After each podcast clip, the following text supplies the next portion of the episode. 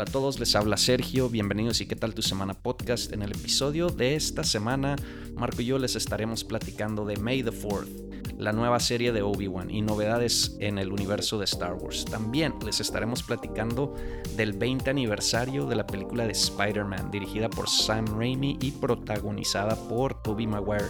Increíble, 20 años de su estreno. Se estrenó el 3 de mayo de 2002. Entonces les estaremos platicando qué nos gustó, qué no nos gustó, qué, todavía sigue eh, importante de esa película, que trasciende sobre todo por la participación de spoilers, Toby en la película de No Way Home, de la cual también les estaremos dando nuestra reseña.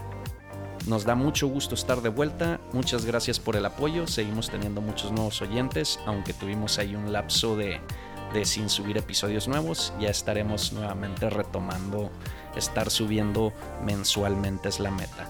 No olviden que pueden encontrarnos en redes sociales, en Instagram, Twitter y Facebook como y qué tal tu semana o nos pueden enviar un correo electrónico a y qué tal tu semana gmail.com.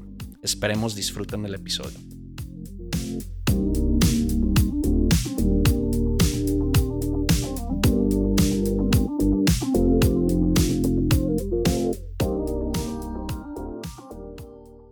Marco? Aquí de vuelta. ¿Y qué tal tu semana podcast? Ya tenemos algo de tiempo que no hemos grabado, pero ¿qué tal? ¿Qué, qué has estado haciendo este periodo que hemos estado sin subir? Pues ya por fin, antes que nada, este, pues qué, qué gusto otra vez podernos dar el tiempo y hacerlo. Eh, pues que he hecho estas, pues estas semanas que no hemos estado lo que acaba de hacer, lo primero fue la boda de Mario Asco Carrasco, un buen amigo. Año. Año.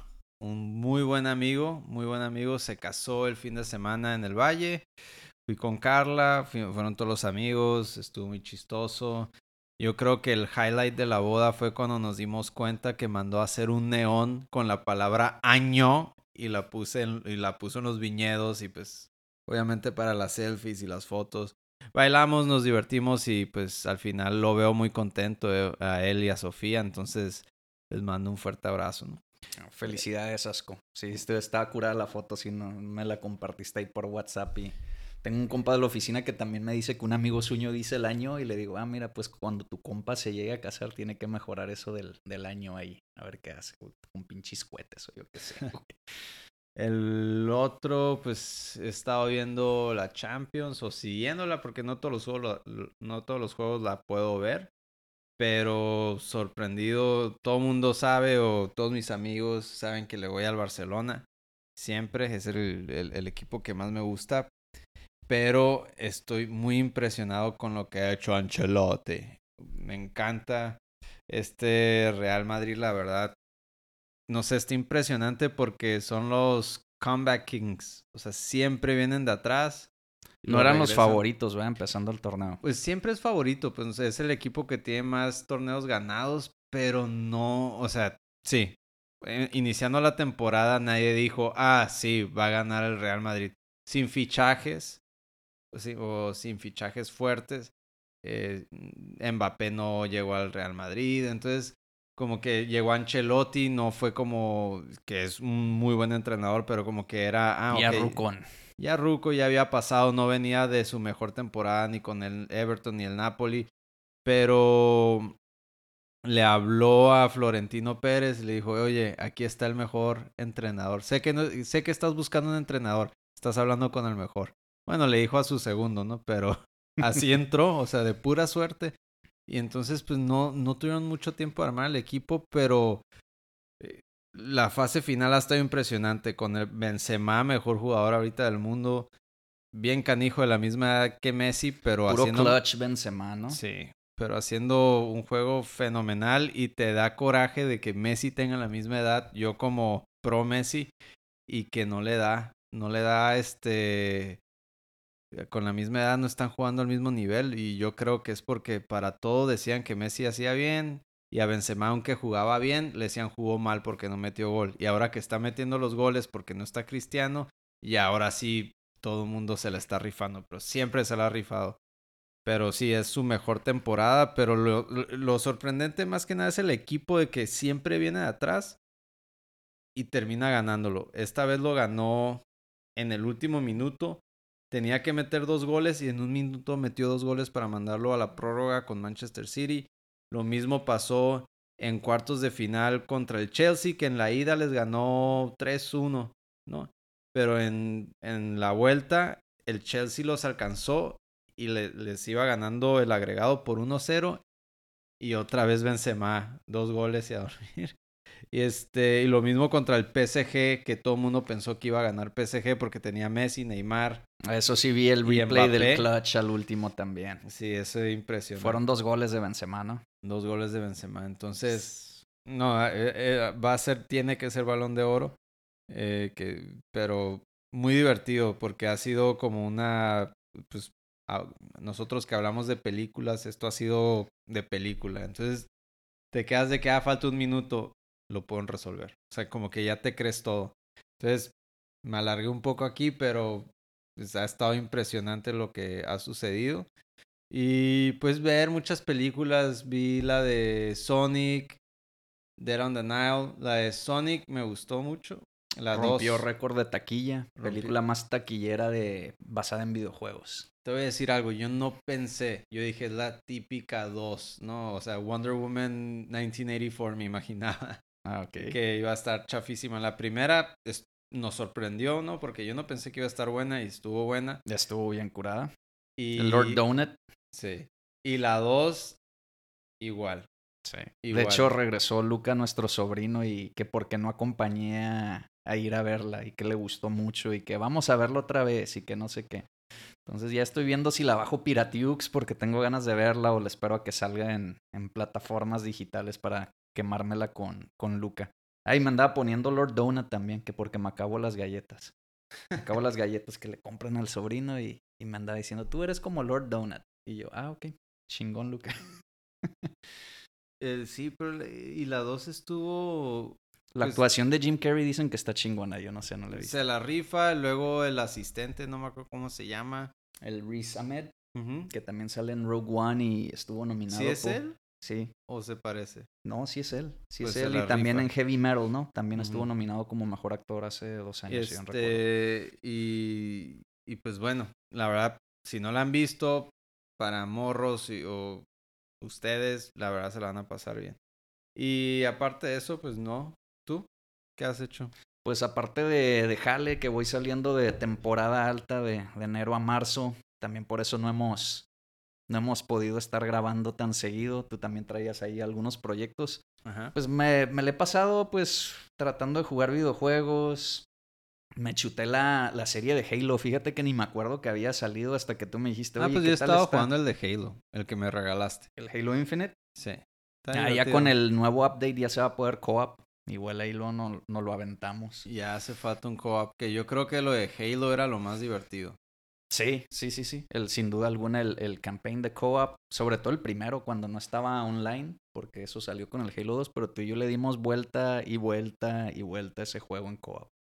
Entonces sí, de hecho, ya que salga en el Infinite jugamos. jugamos. Porque no he podido darle tanto. O sea, no, yo, yo no lo he terminado. ni yo.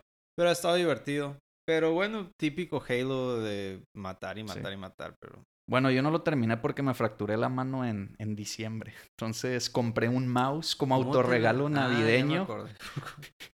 me, compré un mouse gaming autorregalo navideño. Dije, no me iba a comprar nada para reducir gastos y me fracturé la mano. Entonces no pude usar el mouse por casi tres meses, ¿no? Pero bueno, ya es el que uso en la office, ni lo he usado para gaming. Pero pues sí, el Halo Infinite, más que eso, pues no lo he retomado, pero pues igual ya con el update lo jugamos. Me he estado quemando la serie de Winning Time en HBO. Es la historia de, cómo los, el equipo de Los Ángeles, de los Lakers, sube a, a ser la, la dinastía que ahora es, ¿no? Era un equipo piterón, pero pues lo compró el Dr. Jerry Buzz y le metió lana y apasionado, pues no, no quería como que el equipo, ay, tengo un equipo chingón, o ah, el equipo para presumir, o luego lo vendo más caro, o sea, él lo quería para hacerlo un espectáculo. Y de eso se trata la serie, es una dramatización, la dirigió Adam McKay, es el que ha dirigido Anchorman, Talladega Nights, Step Brothers, todas las comedias de, de Will Ferrell, y de hecho por la serie hubo una riña porque el actor principal es John C. Riley y Will Ferrell quería el papel. Entonces de ahí rompieron relación laboral y colaborativa. ¿Y quién se te hace que, Que queda estado me- mejor, que queda mejor? Creo que yo, eh, creo que John C. Riley, no porque Will Ferrell no sea buen actor, nomás creo que el perfil de Will Ferrell pues es más superestrella, reconocido. Sí, y yo creo que iba a caer en eso, ¿no? Como que todos de que Will Ferrell iba a tal vez opacar más de lo que Sí. tenía que opacar. Sí, es un elenco bien grande, digo, no, no, no, no entremos mucho a detalle, pero la serie recomendada va como en el sexto, séptimo episodio en HBO Max, si lo tienen, suben los episodios nuevos en domingo. Muy recomendada y es de esas series que te transporta. Muchas veces hablamos de películas de periodo o de antes, pero pues dices, "Ah, es una película como que traen los disfraces y todo, pero, pero no te, esta te transporta culturalmente y todo, las curas, las modas, el diseño. Eh, y nomás así, pues, en los Lakers yo no sabía, o sea, esta, ¿cómo se llama? Eh, la que era la, la cantante ochentera. Ay, se me fue el nombre. Cindy Lauper. No, la que salió de los Lakers, era la, la head que hacía la, la coreografía. Ah, se, me fue el, se me fue el nombre, que estaba en American Idol como judge o algo. Ah, este. Ah, sí. La. Bueno, hace abusa- Cam... Ah, no, no, espérame, espera. Sí, sí. Ah, ¿cómo se llamaba? Under. Paul. Paul Abdul. Pa- Paula Abdul sale en la serie. Entonces, eh, está curada porque salen todas esas personas. Entonces, te das cuenta, oye, no sabía que. Pues, pues, sí, me acuerdo que a lo mejor había mencionado en alguna entrevista. Yo "Ah, ni sabía. fue Laker Girl, pero yo así no sabía que ella fue la que hizo los Laker Girls. Y al principio tenían las porristas con la coreografía acá toda chafa y no, la quiero pues sexy, Edgy, sí. nuevo. O sea, ya no las porristas de acá, van a salir en shorts, no en faldita y todo. Y, y te digo, todo ese tipo de cosas están bien curadas. Pues, o sea, los Lakers aparentemente, según la serie, son Sí, los se que una empezaron todo. franquicia cultural. Exacto. Y querían ser más LA, ¿no? Entre comillas, lo Ajá. que es Los Ángeles. Ajá. Ah, pues así dijo eh, Dr. Jerry Buss, el que compró el equipo. Bueno, la idea se la da la hija, no sé si sea cierto, pero la hija es la actual directora o propietaria ¿sí? de los Lakers y ella se quedó con todo aparentemente. Muy chambeadora. Pero la idea era mezclar Las Vegas con Hollywood con Disney. Esa era la visión del vato. Y se la rec- dicen. O, o sea, esa es la receta. Esa es la receta. Esa es la receta de Estados Unidos. Sí, sí, sí, sí. Y él fue el que empezó la cura de poner a celebridades y famosos en el piso también para que vayan viendo. O sea, está, está Ah, bien interesante. Sí, sí, sí. O sea, véanla, súper recomendada. Y pues en HBO Max, ¿no? en HBO Max. Y pues obviamente la, la rivalidad con los Celtics, que era Ah, sí, estaba viendo el trailer y que sale Larry Bird, ¿no? súper bien casteado, güey. ¿Quién- Igualito. ¿Quién es? No sé Un quién es. desconocido. Sí, pues no lo había visto antes, pero vean la serie, súper chingona. Diferencia, diferente a la otra serie que he estado viendo, que es la de Halo. Nuevamente no entramos mucho a los videojuegos, ya hemos hablado de, de Halo en su momento, pero la serie no captura la esencia de, del Master Chief, que, que creo que te había dicho porque tú me preguntaste, oye, ¿cómo está? Y le digo, no, pues se quita el casco en la primera, en el primer episodio. Uh, no. Y dura más sin el casco que con el casco en los episodios subsecuentes. De hecho, yo creo que Mandalorian le ha de haber copiado un poquito a ese Ar- ar- ar- arcotipo, ¿cómo se dice? sí, arquetipo. Arquetipo. Sí, e- el arquetipo de no, como que siempre algo de misterio, o sea, sale, o sea, y es un reflejo de no tener emociones, Sí, ¿no? el hombre sin nombre. el- Sí, sí, Tienes sí. tu máscara, no sabes quién eres, eres el personaje, eres Ajá. Master Chief, Chief y no eres, no sé, tú has de saber cómo se llama el Master Chief. no sé. John. John. Es un white guy, pues es, es un típico. John. Ajá, John, John, Spartan 117, Sierra 117. Entonces digo, eso es lo que no me gustó y, y, y Y, digo, no siguieron mucho la línea del- de, No, la historia. es del- como que otro universo paralelo y sí hay cosas que se parecen y Ah, todo. tenían tanto. O sea, pudieron haber agarrado la línea de tiempo desde Halo, el primer videojuego, y meterle. Bueno, esto es drama. antes del primer videojuego, pero cambian muchas cosas y eso es lo que dejó mal sabor de boca con los fans, sobre todo porque el que es el showrunner, el, el que dirige el programa, el encargado, dijo, no me metí a ver libros, cómics ni videojuegos de Halo. Entonces, o sea, si vas a hacer un show de eso, ¿A pues... quién le dan un video? O sea, no entiendo. Yo no entiendo los productores de que sí, haz algo creativo. Es que entre más restricciones tengas o tengas una, Claro. mar- una línea más marcada, te, te obliga a ser más creativo porque sí te amarras hasta cierto punto de tienes que hacer algo con cierta línea. Si todo se vale, si todo vale, pues ya estás haciendo algo desconocido, entonces tienes todas las posibilidades de perder tu audiencia en lugar de ya tienes una audiencia, audiencia ganada, que son los que jugaron el videojuego y leyeron los libros, que seamos sinceros, tú leías los libros y jugaste los videojuegos y tienes la posibilidad de jalar una nueva audiencia y que te compre el videojuego, que te compre todo el merch y haces todo lo contrario, o sea. Y es el error que ya hemos visto, es lo frustrante, es el error que vimos con Disney con Star Wars. Con las secuelas. Con las secuelas. Digo, independientemente si les gustaron o no, nosotros no tenemos pecs, pero siempre hemos dicho, es que ya no tienes que agarrarte fans nuevos, como, como estabas diciendo, o sea, ya tienes la base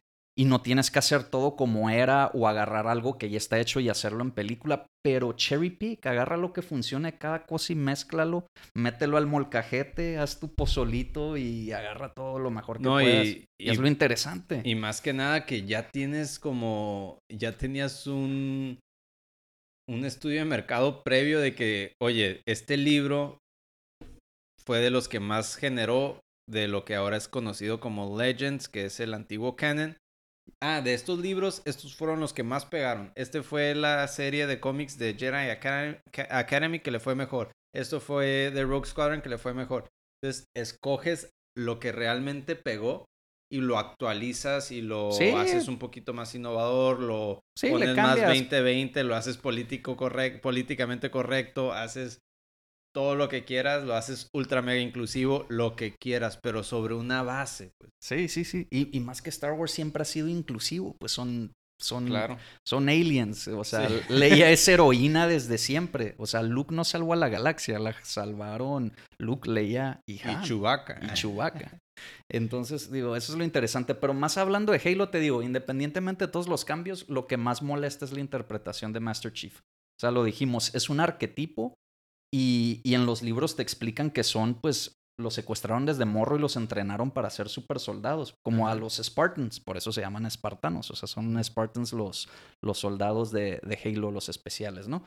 Entonces ahora quitan eso y ya no son niños como que les metieron el coco wash para que sean super soldados y que puedan tras toda la situación y todo. Y el Master Chief era el que era más terco, suertudo, no era el más fuerte, no era el más el más eficiente en matar, no, o sea, lo que dicen es, es el más suertudo o el que no se rinde.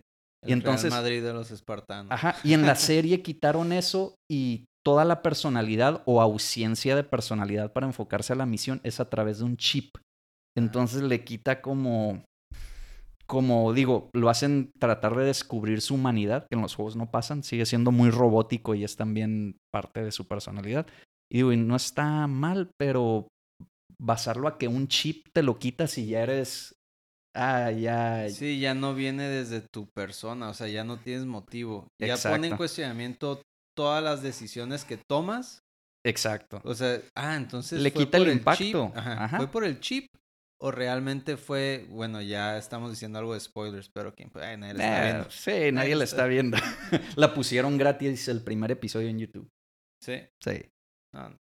Pero bueno, ya nos alargamos de eso. Otro tema que quiero hablar rápido. No soy muy de anime, pero mucha gente me estuvo recomendando en la oficina y, compas la serie de Attack on Titan. Eh, es un anime. No quiero entrar mucho en detalle, pero véanlo. Es sin duda alguno uno de mis programas favoritos: anime, live action, serie, comedia. Me lo chuté de diciembre a febrero. Me puse al corriente y ching, güey. Si les gusta Game of Thrones, en el sentido de que muchos personajes y todo, y, y la política y las guerras y todo, vean Attack on Titan. Hace lo que Game of Thrones no, con cada temporada va mejorando y acaban de anunciar una última temporada para el próximo año ya para cerrar la serie. Entonces, te fuiste muy otaku. Me fui muy otaku, pero no, está, está chingoncísima la serie. Agarré Crunchyroll nomás para verla. Pues no sé, aquí estoy viendo fotos, sé muy bizarra y all over the place, pero... Sí, no, tienen que verla, es, un desmadre, pero la recomendamos.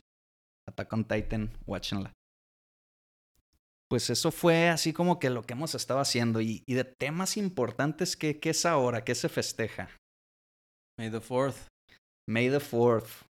May the 4th, celebración, día de Star Wars. Anunciaron el nuevo trailer de Kenobi. ¿Qué te pareció? Yo creo que lo dijimos este hace rato, pero a mí me gustó más el teaser. No sé si fue como que la música o que no todavía no mostraban tanto, pero me dio más hype el teaser que, que el trailer. Ok. Y aparte que el teaser duró, parecía más trailer que teaser, o sea, sí, duraba. Sí, duraba como un minuto Sí, 20 fracción, segundos. sí. Sí, de hecho, creo que el teaser sí, estoy de acuerdo, fue más impactante por la música y como que está más compacto, como que en el trailer nomás ampliaron lo que ya te enseñaron del teaser. Pero lo que me gustó del trailer también es que estamos viendo que Obi-Wan no está peleando con lightsabers, está peleando Sí. con pistolas. ¿Y por qué crees que...? Pues yo creo que para ocultar su identidad, no, no Ah. hacer saber que es Jedi, yo no sé qué, pero me gustó, me gustó eso. Y me gustó ver que es el mismo actor el que sale como el tío Owen de Luke también. Sí, Buen y actor. se le sale la voz, ¿eh? Tipo más, este, como a New Hope.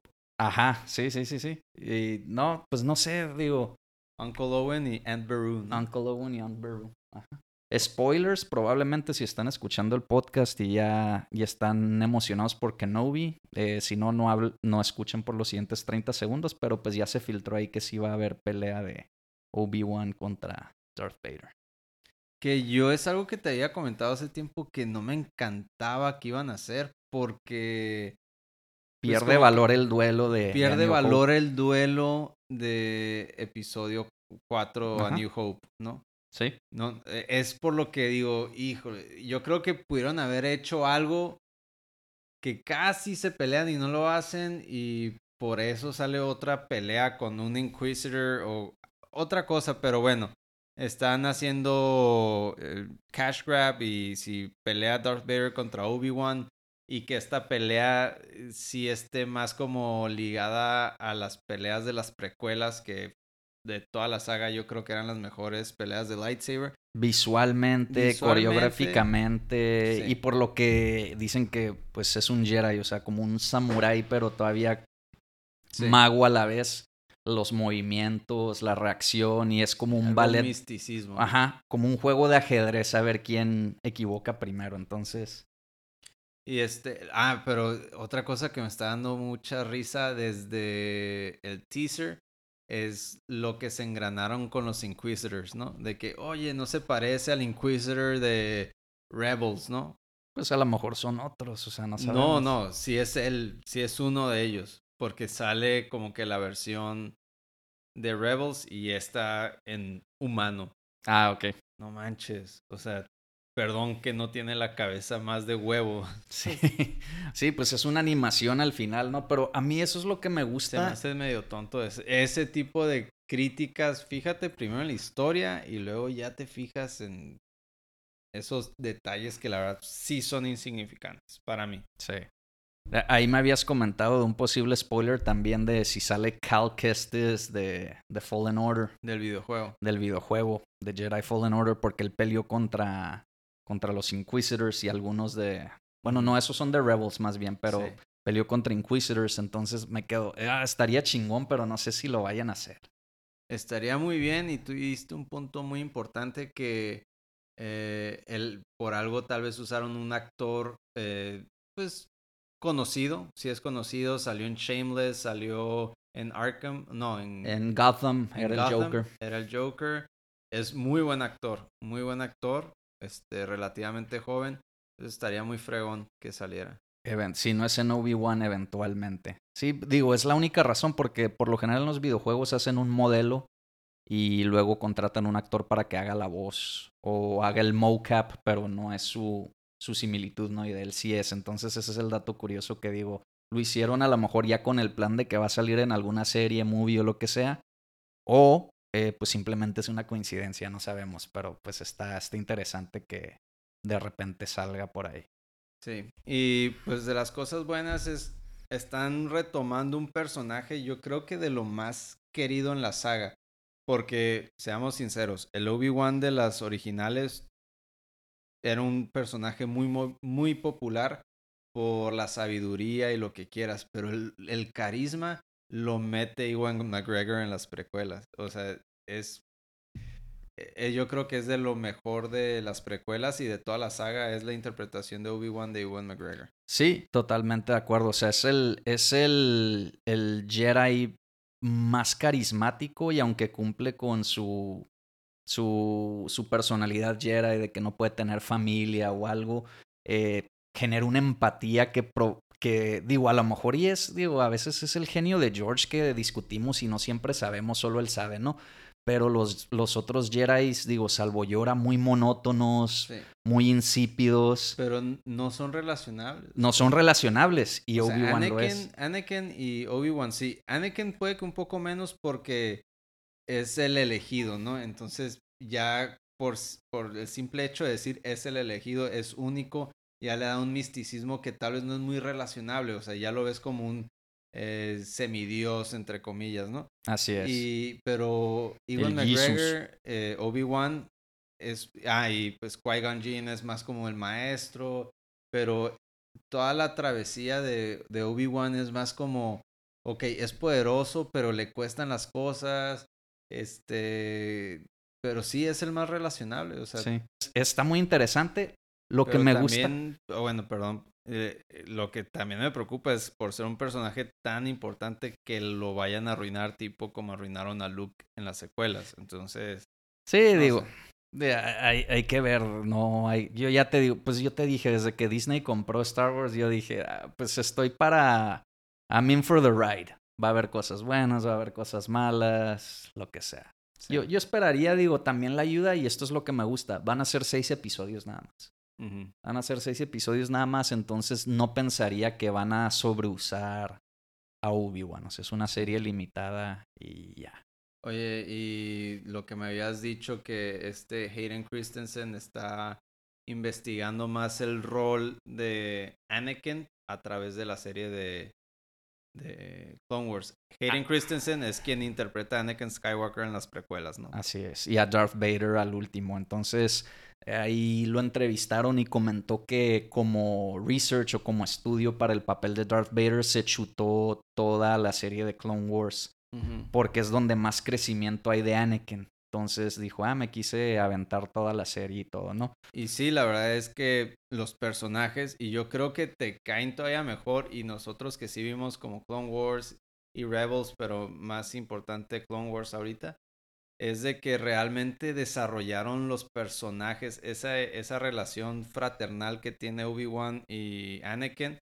Realmente lo que ves en las precuelas es muy importante, pero lo que ves en la serie está en otro nivel. Sí, pues es el, es el puente entre, Attack of the Clones y, y Revenge of the Sith, ¿no? Entonces, ahí ves el verdadero crecimiento de Anakin de una manera muy natural. Se relacionan así como Rogue One se conecta muy bien con A New Hope y es algo que George siempre quiso hacer a través de la televisión.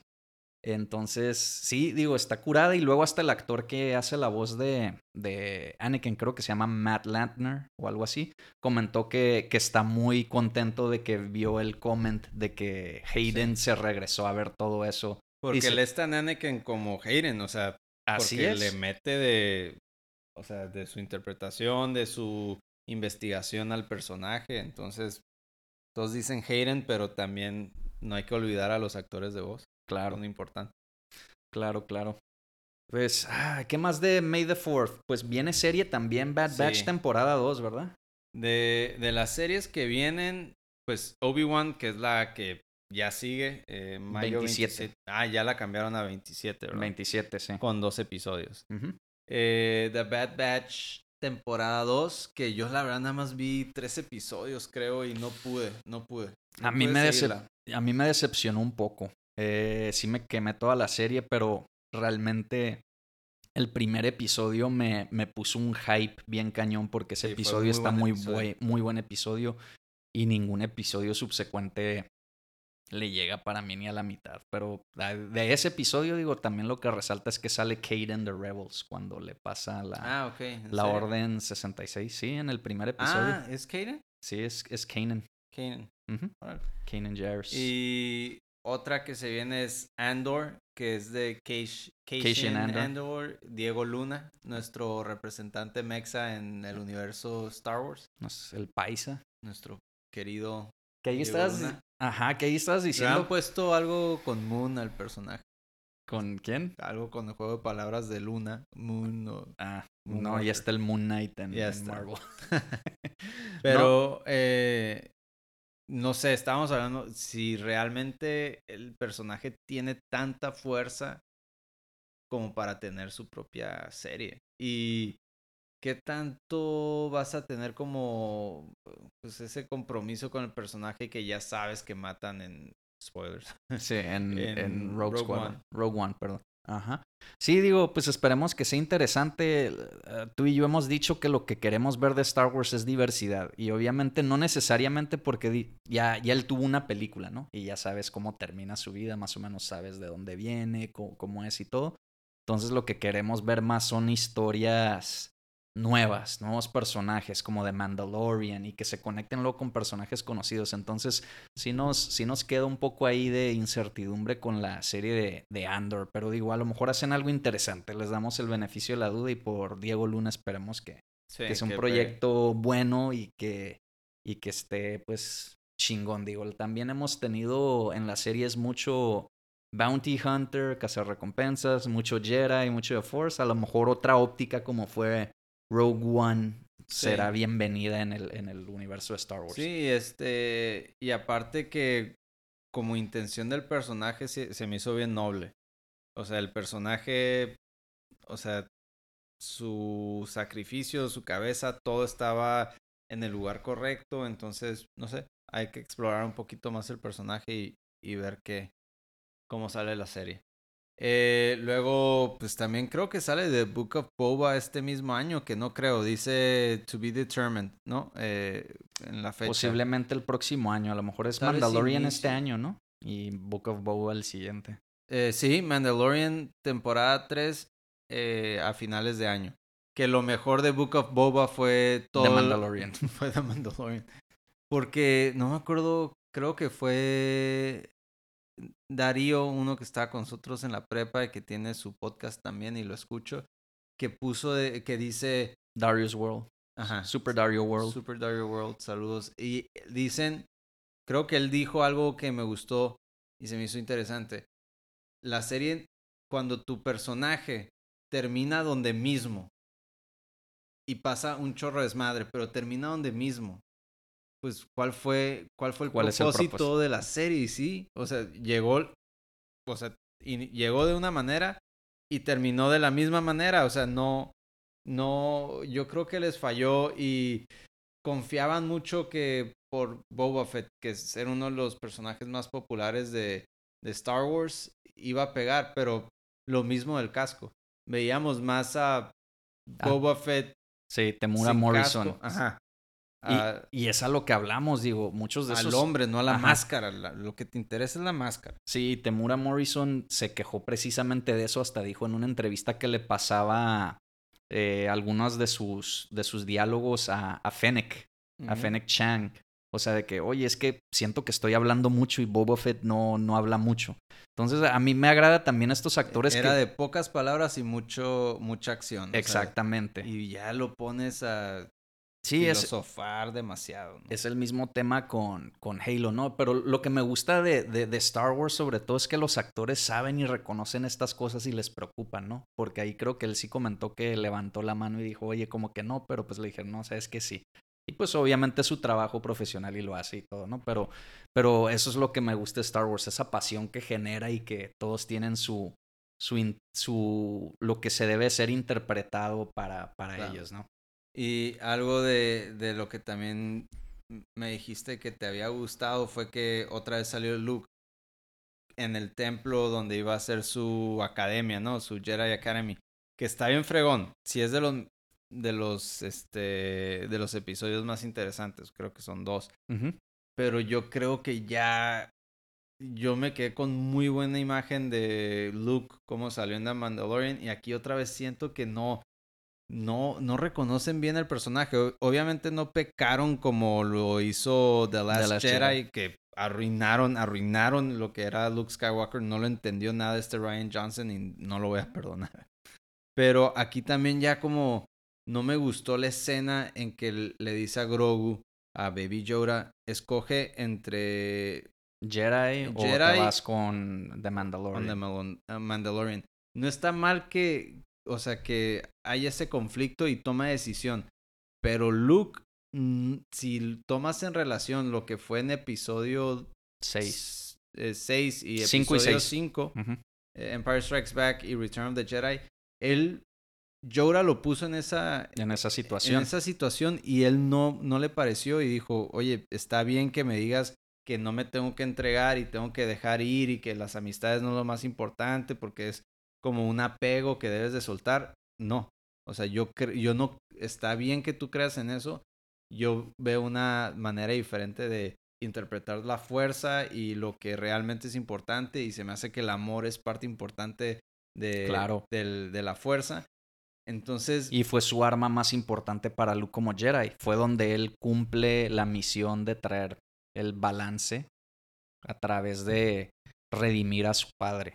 Exacto. Y que John Favreau y ¿cómo se llama el otro? Eh, Dave Filoni. Dave Filoni. Deberías de saber esto. O sea, tú que, que te están como que todos haciendo reverencia, que eres la gran cagada, lo que quieras. Y sí lo eres, escribes bien, haces buenas cosas, pero ¿cómo te equivocas en estas cosas de un personaje que tú estás como rescatando, entre comillas, diciendo de que no me gustó lo que hicieron en... re- eh, Return of the Jedi y no, no, Empire no, en Revenge of the Sith. No, ¿cómo se llama? No. Ah, Eh, The Last Jedi. The Last Jedi. No me gustó lo que hicieron. Te estoy dando tu lugar, Mark Hamill y Luke Skywalker. Y obviamente en una fracción mucho menor, pero así, o sea.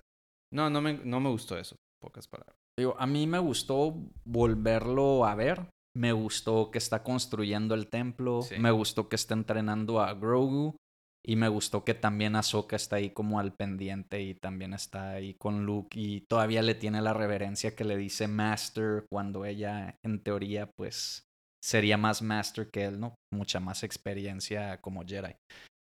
Estoy de acuerdo contigo que no me gustó ese, más que nada nada más esa escena, como Sí. que la, la manera en que le plantea Es una escena, pero va, va a ser parte importante de la Ah, pues tercera es- temporada. O sea, es una decisión fuerte. Sí. O sea, cambias toda la historia. Si hubiera agarrado eh, Lightsaber Grogu, es otro Grogu. Y si agarra la, la armadura, Sí. es otra cosa. ¿no? Sí, por eso te digo, estoy de acuerdo que tampoco me gustó la escena, pero también, digo, como existe The Last Jedi, o sea, pues a ese es Luke que tienen que llegar. Lo que sí me Salvo que hagan lo, lo de la teoría de, ay, no me acuerdo cómo se llama el, el como que el, el universo detrás que está de Rebels, ay, se me olvidó el nombre. Pero hay una teoría de que a través de ese universo van a resetear el universo de Star Wars y a lo mejor salvan a Luke. Lo veo muy descabellado, No, no, pero podría ser. Está demasiado. El, yo creo que el episodio que a mí me gustó más es cuando sale el Naboo Fighter. Buenísimo episodio, mi favorito. Buenísimo. Lo único que también, otra vez, saludos a Darío, a Dario, algo que dijo. Se fija en cosas demasiado específicas. Ah, creo que yo tengo la misma opinión que él. Ya O sea, a de que, vas. ok, si tú vas a estar siempre en el espacio, no necesitas un Starfighter, necesitas una nave que realmente... Un freighter, Un freighter. un Millennium Falcon, un Razor's Crest, un 2, Slave 2, O sea, algo que puedas realmente ir al baño, ir al baño. dormirte. Eh, si eres cazarrecompensas, un lugar donde poner a los que estás capturando. Sí, imagínense que están en el mar abierto y en lugar de tener un yate o un barco grande con cabina, tiene un- pues, una panga, ¿no? Una lanchita de bote con un motor fuertísimo o una un bote de esos de carrera que o un velero chico pero sin cabina, pues no. O sea, no puedes estar navegando con Sí, eso. no, no es práctico para su profesión. Pero digo ya, ya. es Pero la mucho- escena está curada. sí, está perro. Está curada cómo la arreglan, cómo la dejan destripada, o sea, sin los paneles, la pintura, toda cromo, eh, el boost que le ponen, se Sí, avienta el circuito de, de la pista de... Ah, sí, eso de paralelismo estuvo increíble. Sí, no, está... O sea, esas son las escenas que te hacen sentir de Star Wars. Sí, nostálgicas, ¿no? ¿Qué más? Oh, tenemos otro aniversario. Fue el día de ayer. Ahorita estamos grabando el día 4 de mayo. Y el día 3 de mayo fue el 20 aniversario de Spider-Man. La primera de Spider-Man de Tobey Maguire. Salió en el 2002. 3 de mayo de 2002. 20 años. 20 años de nuestro querido Toby como Spider-Man. Sí, Willem Dafoe como Green Goblin. Sí, este. La, la Mary Jane. La Mary Jane, no digas mamadas, Mary Jane. La memera. Que ha sido los mejores memes, a mi parecer, del 2022. El no o creo que fue 2021. El no digas mamadas, Mary Jane. Es, ya sé lo que suena, pero bueno, da risa. Da, risa, sí. Tómenlo, es comedia, no se lo tomen tan en serio, está muy chiste. 20 años, chin. 2002 yo estaba segundo año de prepa, tú estabas en primero. Sí. Sí, primer año de prepa, ya. Hace una vida. Yo creo que yo, pues secundaria. No, ya tuviste que ahora estaba en prepa. No, tercero de secundaria. Tercero de secundaria. Yo estaba en salió la película, o sea, sí, 2002 estaba en primero de prepa. Ya, yo estaba en primero de prepa. Pero salió en verano. O sea, salió, cuando estaba. Pues salió en mayo. Yo estaba en eh, terminando primer año de prepa. Tú estabas terminando tercero de secundaria. Tercero de secundaria. Y ya había salido, ya habían salido películas de superhéroes, estaban todas las de Batman, de... De Tim, Burton. De Tim Burton, que hace Schumacher. Poco vi, que hace poco vi la de... La de, este... Batman Returns es otro tema. Va a ser 30 aniversario de ese en Luego junio. hablamos de eso. Luego hablamos. Y este... Buenísima, ¿eh? Sí, sí, sí. Y luego salieron este la, las de X-Men, ¿no? Están saliendo las de X-Men. Bueno, salió X-Men la Salió X-Men, salió Blade con Wesley Snipes. Entonces sí había películas de superhéroes. Bueno, están todas las películas chafas de Batman que siguieron a las de las de George Clooney y esas que Val Kilmer, George Clooney. Pero los bad nipples, el bad butt. Pero la importancia que fue Spider-Man ya como película yo creo que es como, obviamente han cambiado, pero eh, es como ya el libreto de la nueva película de superhéroes, ¿no? Sí, totalmente. Un poco más cómica, eh, más relajada, este, y de... Más relacionada con problemas de una persona normal. Humanizar al superhéroe, ¿no? No es salvar al mundo, es salvarte a ti mismo, a lo mejor, y a tus seres queridos. Que eso siempre es lo bueno de Spider-Man. No está salvando la ciudad, no está salvando el mundo, está tratando de cuidar a los suyos y ayudar donde puede. Sí, y nosotros que crecimos con la caricatura noventera de Spider-Man. Buenísima. Pues fue como una transición mega fregona a, live action, ¿no? Y y ver este al personaje y ya con los efectos que podían hacer esa vista de cámara, seguirlo, tú ponerte en la piel de Spider-Man y realmente nave, o sea, colgarte por todo Nueva York. Sí, no, y, y, y, lo orgánico que era, eh, digo, me acuerdo de entrevistas de en ese entonces, de cuando las pasaban en el canal y de cómo hacían las películas y todo, que era la misión de ellos de que vieras que a huevos se está colgando, que tiene algo de, de realidad el movimiento de cómo se está colgando los edificios. O sea, no ves que la telaraña se va al aire a cualquier lado, ves que hace contacto con un edificio y por eso se columpia como péndulo de cierta manera. La física del, del, que también lo platicamos cuando andamos hablando del videojuego de Spider-Man en, en otro episodio, ¿no? Entonces digo, no, y importantísimo. Fue la primera película en Norteamérica que rompe los 100 millones de taquilla en fin de semana. Entonces te digo, X-Men 50, 60 la millones. Después Aquaman con los que vieron Entourage, no es chiste interno, pero este volviendo a, a Spider-Man sí, es, es muy la dirigió el, el Sam Raimi, dirigió la serie de Evil Dead, el Western Quick and the Dead, que también nos encanta. Creo que también cumple 30 años este, este Esa película noventera que sale Leonardo DiCaprio. El mejor papel de Leonardo DiCaprio. Eh, ¿Cuál otro que es? Russell Crowe. Russell Crowe. Russell Crowe siendo el más badass de. ¿Sheryl Crow o no? No, Sharon Stone. Sharon Stone, cantante country, ¿no? Que sale como. Pues no era cantante, no, es eh, actriz, no, ah, es Sharon Stone, sí. Eso no es porque pensé que era eh, cantante. Basic Instinct. Ajá. Este, pues es una película así de canales chafas como Golden. Ah, la, pasan, acá rato en el Golden, en el 5. todos los... eh, Ahorita creo que está en Netflix. ¿Sí? Sí. Pues es de esas películas que repetían un chorro, que es, es tan mala que es buena, ¿no? Ajá. Está, está muy divertida. Y el director se aventó, pues, las tres de Spider-Man de Toby.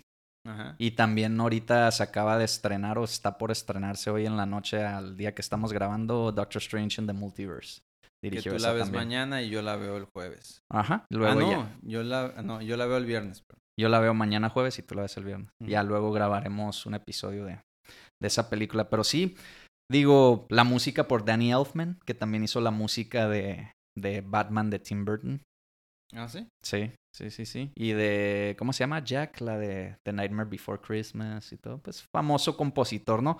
Pero digo, e- e- esa película, ya dijimos, o sea, es la primera película de superhéroe que es como el template de una película de Marvel. Ojo, Spider-Man es de Marvel, pero la película era de Sony. Todavía no existían Marvel Studios.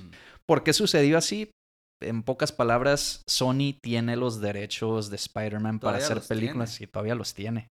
Por eso hizo el reboot luego, luego con Andrew Garfield para las películas, porque si no hacían película de Spider-Man o del universo de Spider-Man, perdían los derechos. Y pues es un cash cow, creo que es de los activos más fuertes que tiene Sony como compañía en general. El videojuego vendió un chingo, es exclusivo de PlayStation, pues Sony.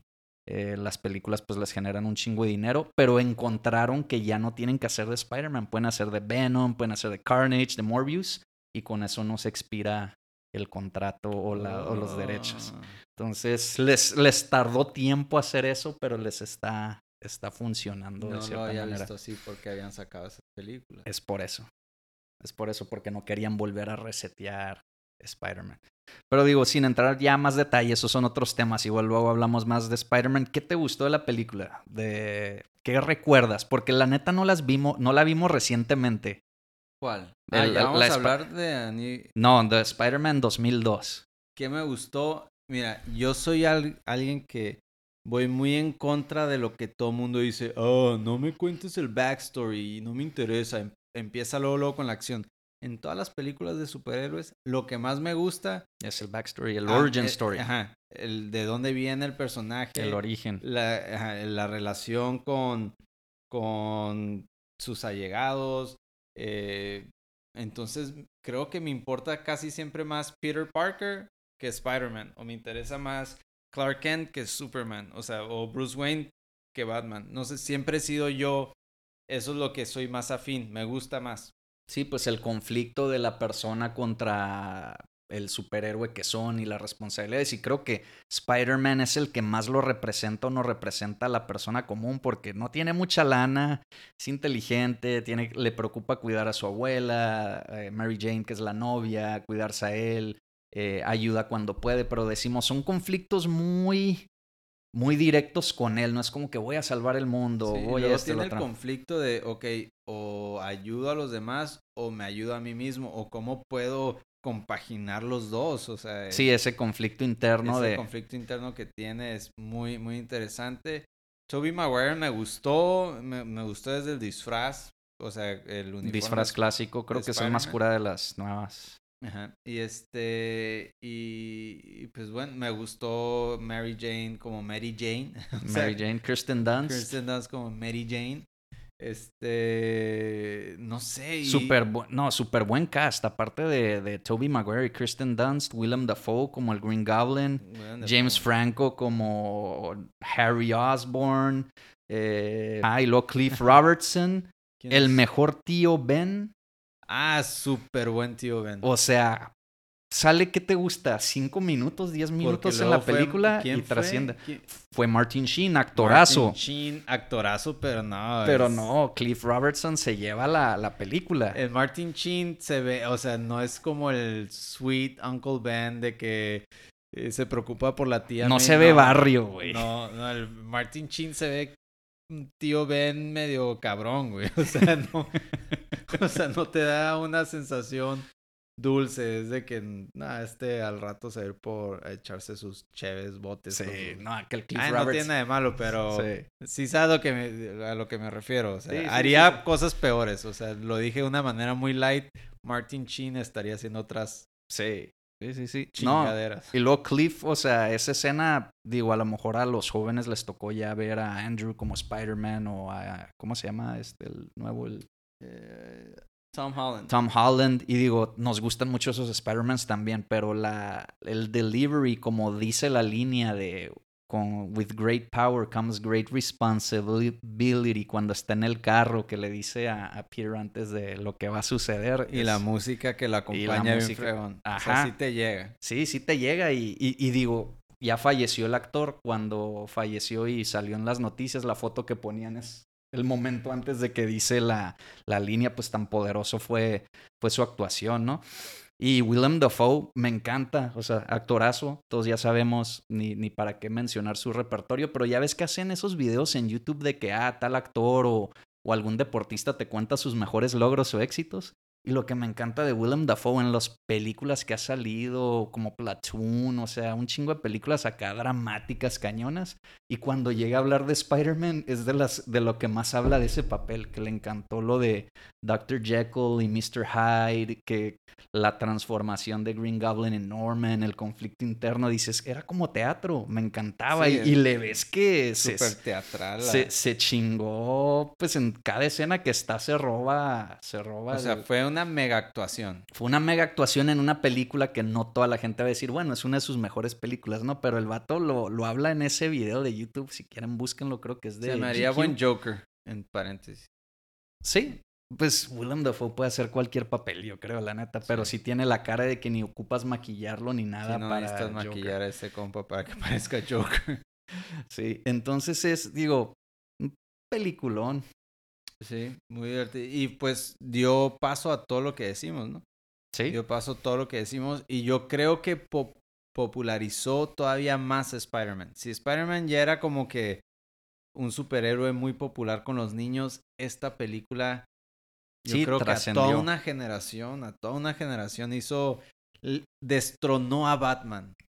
Sí, totalmente, porque... A Batman y a Superman. Esta película hizo pedazos a, todas las de Batman y a, la a las de Superman. O sea, ya, ya era el superhéroe favorito de los niños, ¿no? Sí, yo creo que más a Superman todavía, porque Spider-Man salió en el 2002, Batman Begins salió en el 2005 y fue un éxito también. Ajá. Creo que no le ganó de, de opening de taquilla de, de, de, fin de semana. Pero eh, lo, que, lo que sí, ya Superman Returns que salió en el 2004, 2006, esa ya, sí, no. ya no voló. O sea, y, y porque pues es similar Spider-Man a Superman en el sentido de, del código de ética que tienen, superhéroes, se preocupan por los demás más que Batman, ¿no? Que es más intenso, se va sobre criminales, ajá, más un antihéroe en ciertas cosas. Entonces, como que sí le quitó ese, ese unfa Superman que ya no volvió a, a volver a entablar como Spider-Man, ¿no? Entonces ya el Spider-Man es como el, el wholesome o el, o el héroe buena onda que quedó en, en el cine, ¿no? Pero sí, ¿no? A mí me encanta esa película. Y luego todavía te acuerdas del, del video musical de Hero. Eh, no. Que la tocaba el de el de Nickelback y el de Saliva, el, el, video musical That a Hero Will Save Us. Ah, ya, ya me acuerdo. Sí, no. Me gusta más la de Dashboard Confessional. La Esa es de Spider-Man 2, Vindicated. ¿Es de la 2 o de la 3? Es de la 2. De la 2. Es de la 2. Este, oye, y hablando de Spider-Man, nunca hablamos de Spider-Man No Way Home. Spoilers, aunque seguro mundo ya, todo el mundo, la vio y todo. ¿Qué te gustó Spider-Man No Way Home?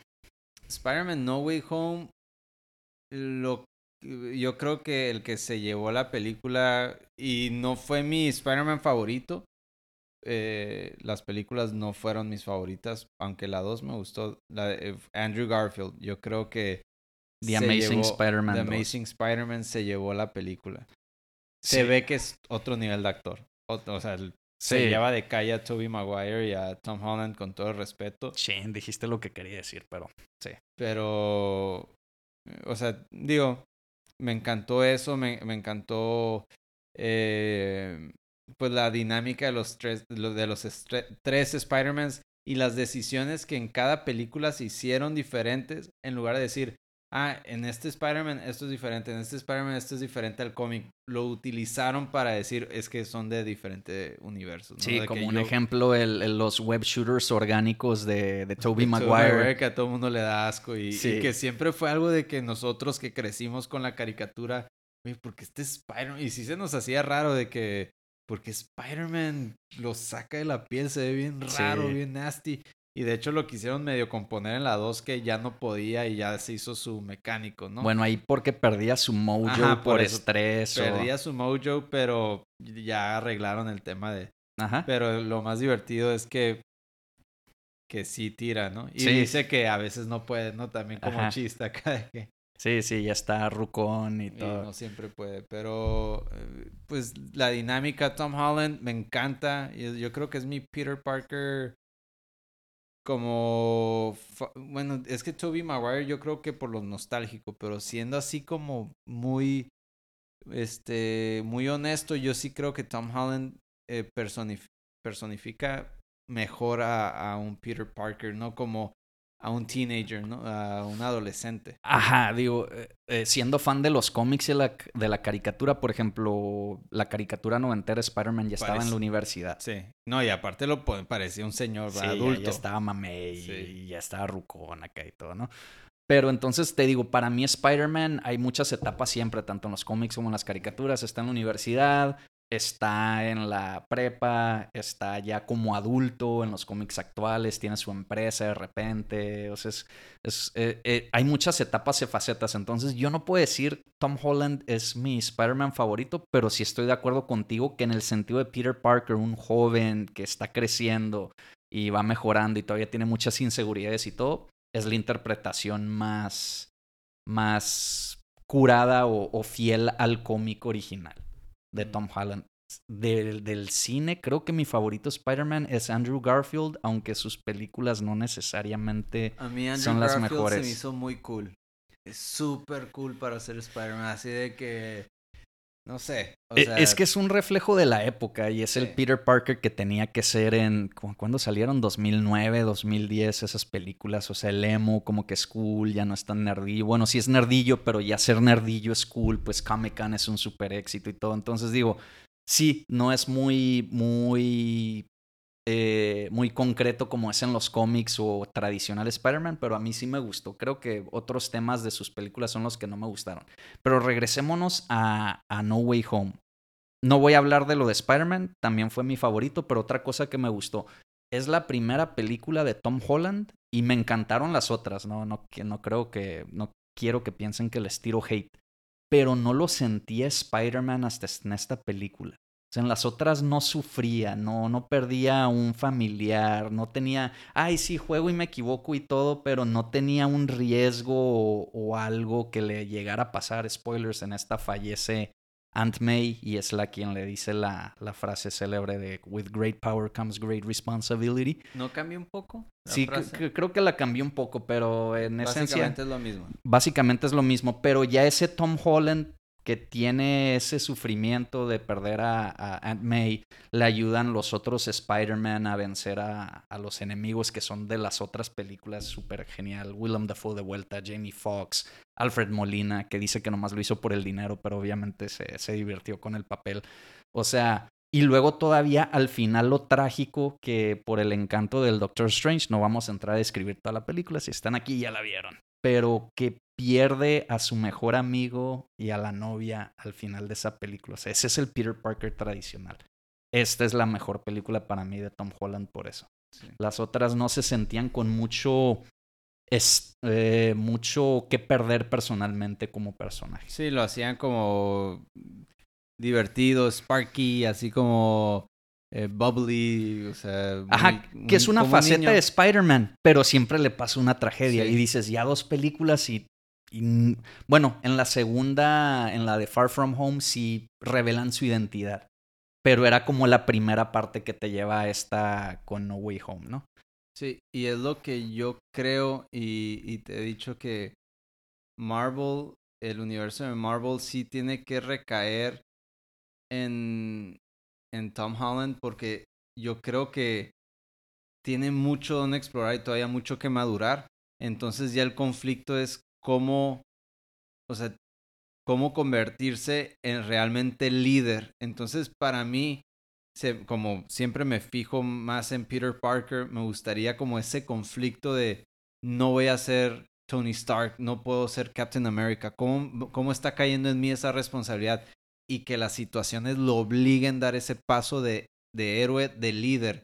Y es para mí como esa transición, o sea, como para mí ahí va a estar el Make It or Break It de Tom Holland. O sea, si Marvel toma Y del universo de Marvel. Sí, sí, porque ahorita están haciendo unas que, no sé, ni, no he visto algunas, pero como que sí falta ese peso y ya no puedes irte más grande que Endgame. O sea, ya, ¿sí me entiendes? O sea, ya salió todo.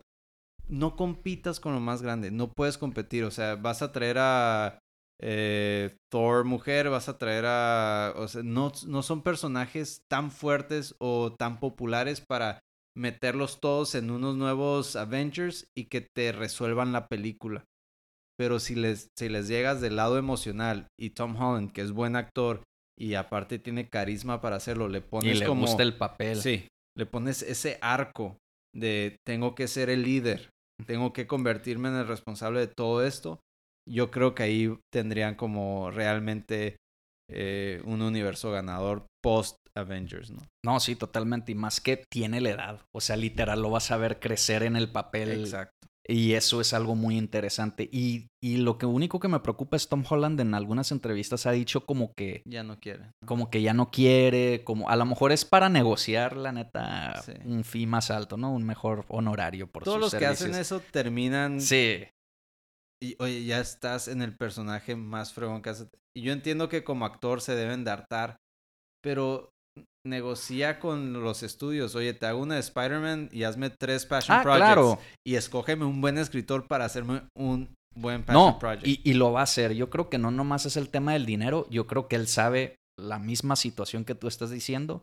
Que el make it or break it, no necesariamente porque son muchos personajes, pero lo más interesante que tiene Marvel ahorita es porque en los cómics Spider-Man ha sido líder en situaciones de Avengers o ha sido como que el, el, el enfoque central para también conflictos grandes pero no de la manera que puede ser en el universo de, de cine de Marvel, ¿no? El, el, MCU. Entonces, sí está bien interesante eso y yo creo que también es manera de él de meter presión, oye, como que para allá quiero ir. Si me das ese arco chingón, aquí me quedo lo que me tenga que quedar. Esperemos que así sea. Y otra cosa que hablábamos off air era también de Andrew Garfield, lo fregón como que cerró su ciclo, ¿no? Que todo el mundo ha dicho eso.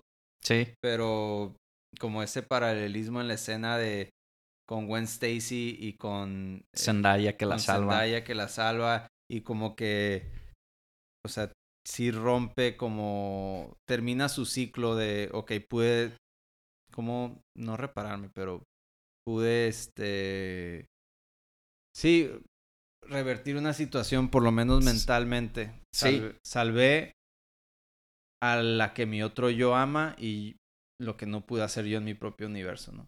No, sí, totalmente. No, y, y, digo, de Toby no hablamos mucho, pero también el, el carisma, el como ser el, el, el, veterano, el más grande. Pero al final digo, nuevamente, siento, como tú dices, la, la mejor actuación de esa película. Digo, de los malos, Willem Dafoe. Y Alfred Molina. Y Alfred Molina cuando también. lo ve. Sí, sí. Lo, cuando ve por primera vez a Peter Parker, le dieron al. O sea, como que ves todavía ese esa bondad en los villanos que los humaniza y simpatizas con ellos. Sí, que, que lo bueno de, de, los villanos de Spider-Man también es que son, tienen el mismo origen de Spider-Man, o sea, por temas de algún experimento o algo, les pasa algo, pero Spider-Man se hace bueno y ellos lo, lo escalan de una manera negativa y se hacen villanos, no necesariamente con el afán de herir gente, pero cumplir sus objetivos como el Doc Ock con su máquina de energía renovable, Norman Osborn tratar de salvar su compañía. Entonces, digo, esa dinámica es la que vuelve muy interconectado porque son similares los personajes Hasta de Spider-Man. Kingpin lo es en la de... En la serie de Daredevil. No, y en... en la película de Spider-Man de Miles Morales. La de- Ah, la de Into the Spider-Verse. Sí, como que humanizan a Kingpin, que fue Sí. difícil y, Y lo lograron. Lo Y- hicieron muy interesante. Y con muy poco tiempo. Entonces, no, no ocupas aventarte una película de tres horas para lograr contar una historia. No es nada más buen pacing y buena motivación. Pero sí, ah, como último, me encantó también el cameo de, de Matt Murdock, Daredevil, Charlie Cox. Ah, sí. Sí. Está. No, pues. La neta es, es una película muy buena. Era difícil que cumpliera con el hype, pero lo hizo. Lo hizo. Lo hizo, lo hizo de, lo hizo de una manera súper bien. Eh, fue una película larga que no se sintió tan larga. Emotiva. Emotiva. Le dio algo a todos los fans de Spider-Man.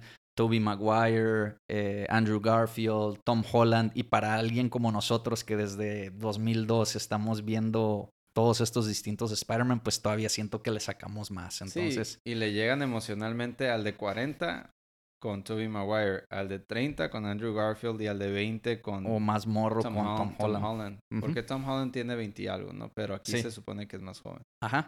Pero le llegan a como que a cada generación y cada quien con su conflicto.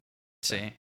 ¿Cómo, cómo la ranqueas con el resto de las películas de Spider-Man? Ah, yo creo que sí, para mí es la top. Sí. No, para mí, Into the Spider-Verse todavía. Para mí está No Way Home, luego Into the Spider-Verse. eh, luego estaría la, yo creo que la original de Spider-Man. Eh, luego The Amazing Spider-Man 2. Luego, este, no sé, tendría que pensarlo bien, pero ese es y mi top 5 y luego la otra, eh, yo creo que la de Spider-Man 3. Spider-Man 3, que sé que tiene mucho hate por la escena emo de... Pero, pues es el punto. Pero es el punto. o tiene que ser cringe. Sí, pero... Pues es alguien que eh, no es top cool. 5, tratando de luego deberíamos hacerlo bien, o sea, porque me... me- Sí, sin entrar mucho detalle. No, pues está bien. Eh, luego podemos hacer ese. De hecho, ya lo habíamos comentado, hacer como el ranking de todas las movies de, de Spider-Man, así como lo hicimos del de Star Wars. Yo nomás pongo prim- top 3. Sería la Into the Spider-Verse. A la fecha es la mejor película de Spider-Man. No Way Home pensé que le iba a mejorar, pero la volví a ver recientemente Into the Spider-Verse y me llega algunas escenas de esa película un poquito más.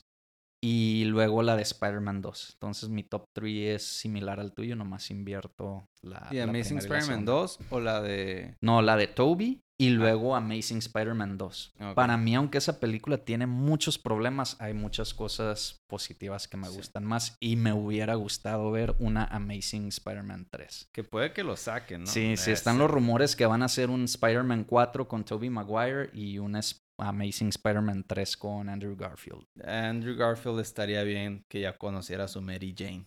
Ándale. su Mary Jane. Estaría bien. O una posible Gwen Stacy de otro universo Spider-Gwen también. Vi un rumor de eso. Pues no un rumor, más bien como una esperanza de un fan que hizo como un póster y tenía Pero a la... mí se me haría algo como... mm, Estaría fregón, pero si lo piensas bien, es como que nunca superaste a tu Gwen Stacy porque te estás enamorando de otra Gwen Stacy. Porque Pero no es puede la ser misma. Mary Jane. Sí, pero pues es Gwen Stacy, es como... Ah, mi novia y luego mi exnovia y tienen el mismo nombre y son iguales y tengo siempre el mismo tipo. Pues No, sé, yo sí siento que, que estaría bien que conociera a su Mary a Jane. su Mary Jane o a Felicia Harding de Black Cat. Ah, The Black Cat. Pero... Ah, no, no era Gwen Stacy. No, no era Gwen Cat. Stacy. Black Cat es Felicia Harding. Ah, ok. Sí, estaría- Estaría interesante, pues que, que alguien tenga su MJ, alguien tenga su otra MJ y otro el otro Spider-Man, otra, otra noviecita. No sé, yo estoy apuntado para lo que sea de, de películas de Spider-Man. En este momento creo que de los universos de cómics o de Star Wars y todo es el que más estoy emocionado porque sacan a futuro. Siendo Mm. sincero.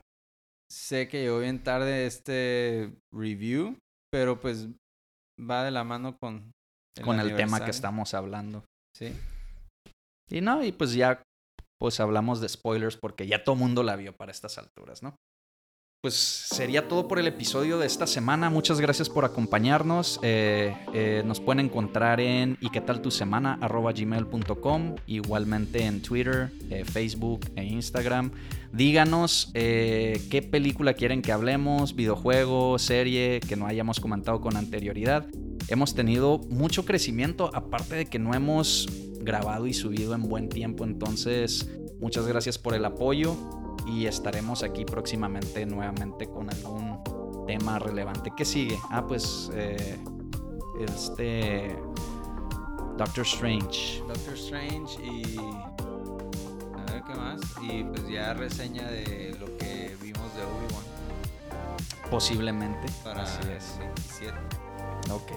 Pues sería todo. Muchas gracias por acompañarnos. Nos vemos a la próxima.